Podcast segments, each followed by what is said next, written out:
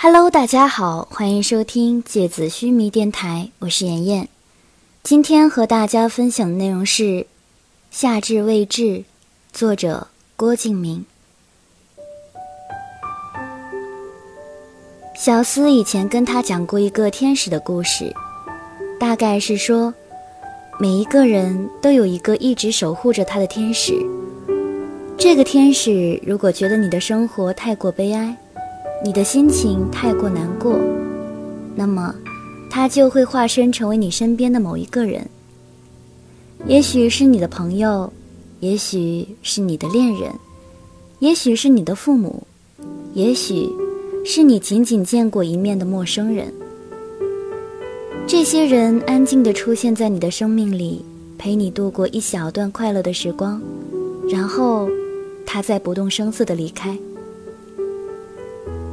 于是你的人生就有了幸福的回忆，即使你以后的道路上布满了风雪，一想到曾经幸福的事情，你就可以依然勇敢。所以，那些默默离开我们的人，其实都是天使回归了天国。比如那些离开的朋友，那些曾经给过你帮助的陌生人，那些曾经爱过，最后分开的人。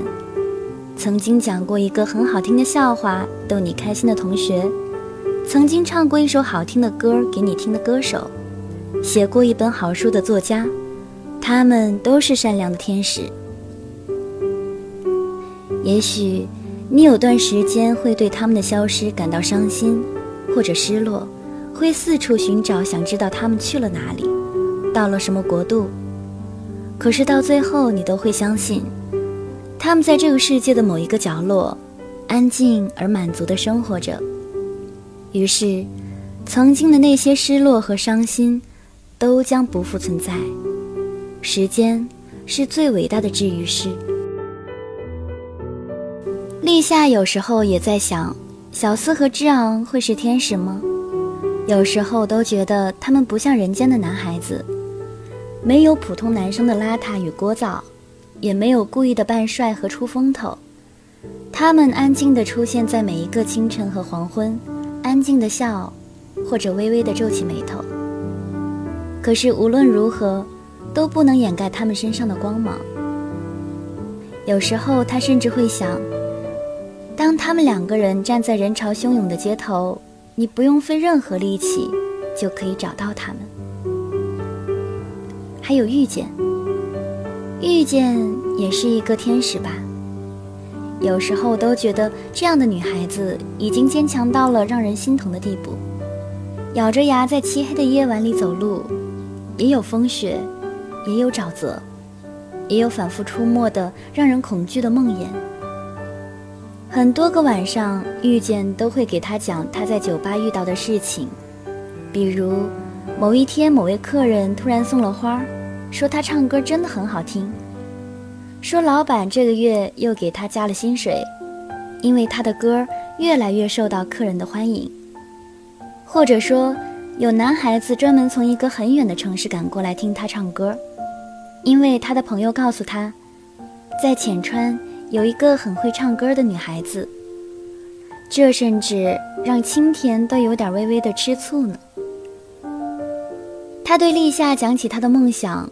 像是一个孩童在描述他玻璃瓶里的五彩的糖果。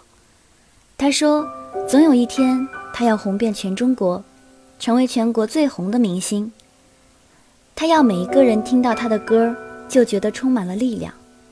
他要让每一个哭泣的人都会因为他的歌声而变得勇敢，并且可以继续以后艰难而漫长的路。他要让善良的人们在经历黑暗和丑恶的人性的时候。”还可以在他的歌声里找到温暖和勇气。在遇见对立夏描述这些的时候，立夏总会看见一些微弱的光芒从遇见的身上散发开来，在浓厚的如同海水一样的夜色里，发出微波的光晕，像是从小到大看过的夏日夜晚的萤火虫，而他也明白。这些微弱的光芒，总有一天会让遇见变成最为华丽的燕尾蝶，在所有人的目光里光芒万丈。无论什么时候，立夏都深深的相信着。无论如何，寒冷总是让人无望。这是立夏今天在语文书上看到的一个句子。在课间去水房冲咖啡的时候，他就在不断的回想着这个句子。每到冬天开水房前，就会排起长龙。他靠在墙上，反复的想起这句话，心里一瞬间有了一些无法言说的感觉。手上小丝和他的杯子发出微微的热度，像是隔了无比久远的夏天。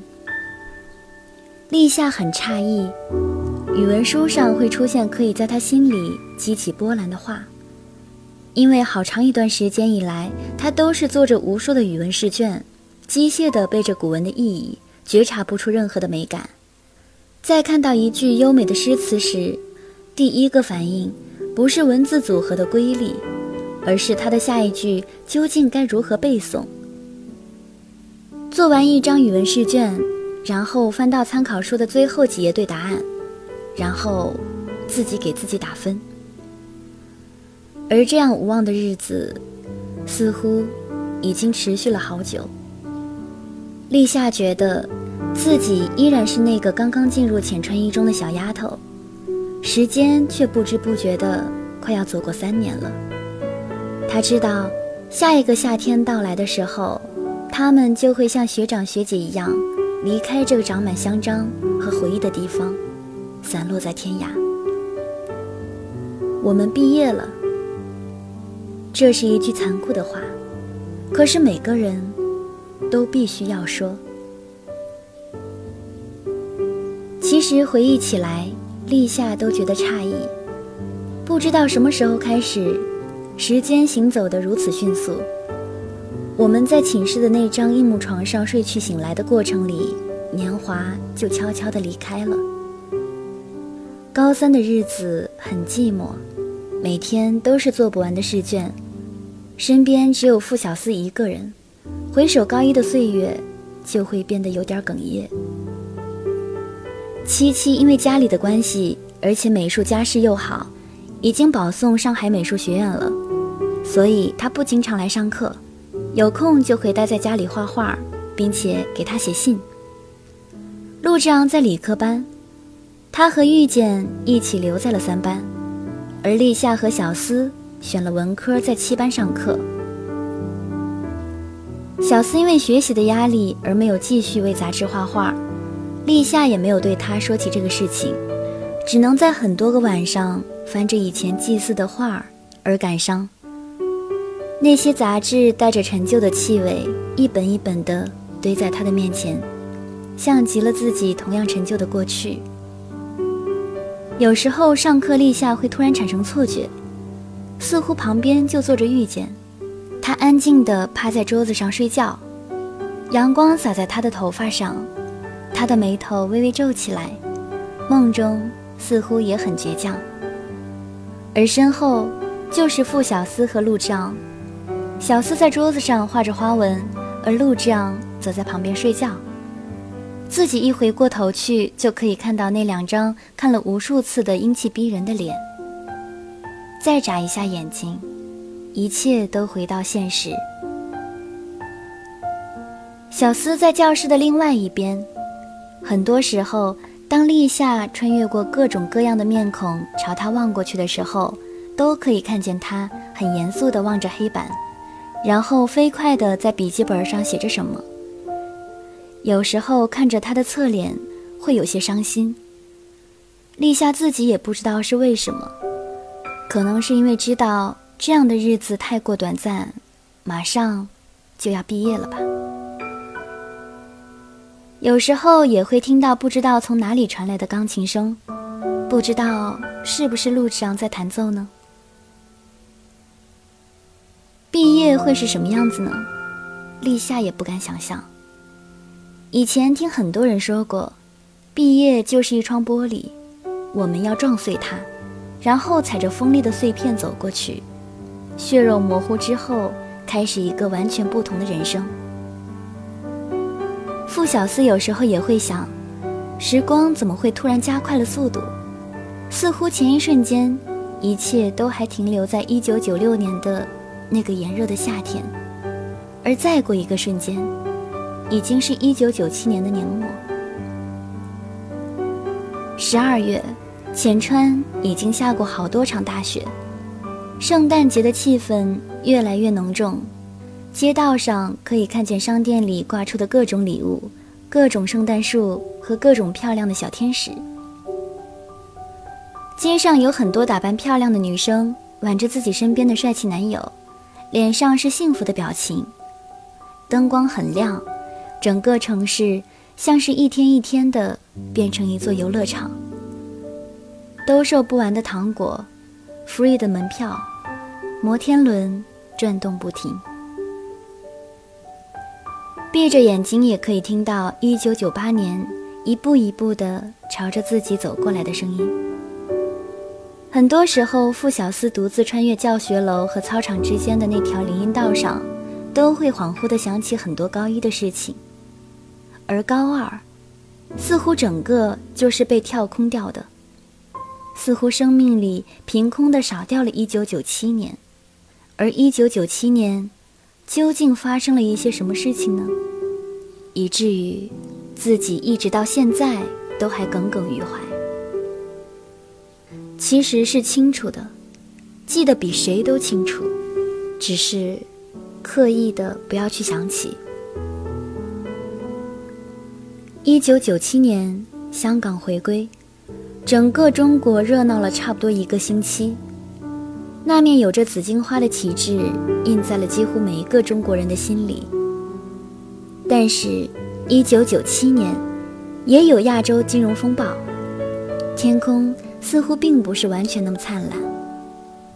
一九九七年，还有中国的海军军舰首次航行访问全球。而凡此种种，对于傅小司或者立夏来说，都不具有太大的意义。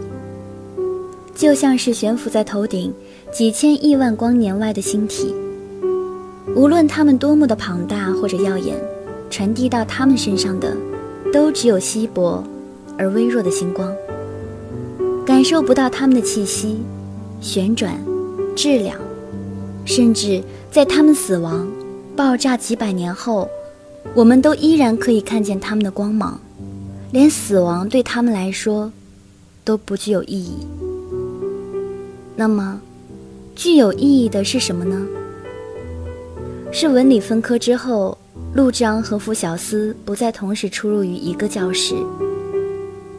是遇见对立夏说：“立夏，我不想再考大学了，我走了，但是我会永远想念你。”一九九七年，学校新建的文科楼投入使用，于是从那个时候起。理科生和文科生开始在两栋不同的大楼里上课，中间隔了一个空旷的操场。现在，傅小司已经习惯了每天早上和陆章一起把自行车停到车棚之后，挥手说再见，然后各自走向不同的教室。窗外是熟悉的香樟，还有不熟悉的新的红色跑道和白色的线。日光打到操场上，变得更加的空旷而无力，连飞鸟飞跃的声响都仿佛激荡起回声。而1997年改变的还有什么呢？是太多，还是太少？傅小司想不明白，也就不太愿意费心思去思考了。很多时候，其实已经没有什么时间去思考其他的事情了。在高三这种水深火热的世界里，学习就是一切。每天，陆丈和傅小司还是会一起上学，一起回家。很多时候，陆丈下课都会比傅小司早，因为七班的老师出了名的会拖堂，而且文科的考试比理科频繁。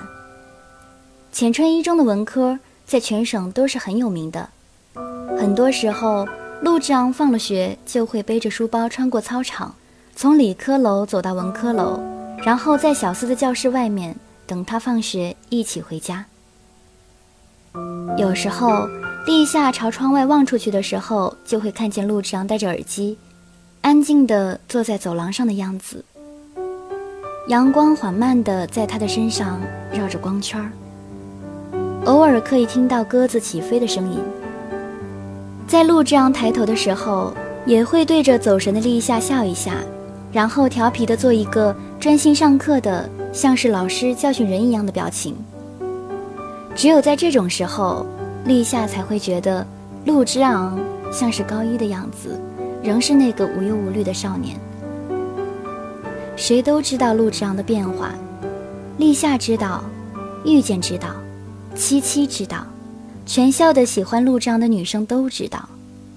可是，谁都没有傅小司感受到的深刻。而这种变化，是溶解在这一整年的时光中的。像是盐撒进水里，逐渐溶解，最后看不出一点痕迹。在上学的路上，在路长安静地坐在小司的教室外面等他放学的时刻里，在上学的路上，在路长安静地坐在小司的教室外面等他放学的时刻里，在偶尔钢琴教室里传出来的路长的寂寞琴声里，在冬天和夏天的长假中，在抬头和低头的间隙里。在一条又一条的手机短信里，在日落时分回家的寂静的路上，傅小司一天一天地感受着他的转变，心里有一些难过，像是一样一样漫出来的潮水。而陆之昂，究竟变成什么样子了呢？是安静吗？还是寂寞呢？讲不明白。立夏很多时候都觉得陆之昂像是变成了另外一个傅小司，只是比小司看上去平和，可是更加的寂静。因为小司是一种带着锐利棱角的沉默，而陆之昂日渐变成一个对什么都格外温和的人，不像以前爱说话、爱笑、爱对着过往的漂亮女生吹口哨。他现在每天安静的骑车，有空的时候会叫着小司立夏一起去图书馆，开始戴着黑色边框的眼镜，皱着眉头做题，在图书馆找个阳光充足的角落，然后拿出很厚的参考书，开始安静的在草稿纸上演算，然后拿出很厚的参考书，开始安静的在草稿纸上演算。最夸张的是。他还会用数学的理念来与你分析生活中遇到的困扰，活脱脱一副被理科常年迫害的书呆子形象。只有很少的时候，面对像立夏、遇见、七七这样的很熟悉的人的时候，陆之昂才会回复到，才会回复到曾经的样子，会讲很多的话，有着生动的表情，偶尔和小司比划着拳脚。更多的时候，大家看到的都是带着微笑的一张无比安静的脸。当看着陆之昂专心地在草稿纸上画出一个又一个函数图像时，立夏就会回想起当初那个在小司和自己旁边肆无忌惮地打瞌睡的陆之昂，想起那个笑容如同春日的朝阳一样的陆之昂，心里就会突然地刮过一阵风，把那些曾经的往事都从心里。往四下吹散开去，是高三改变了一切吗？还是我们改变了自己？在高三的这一年，好了，今天的节目到这里就要结束了，大家晚安。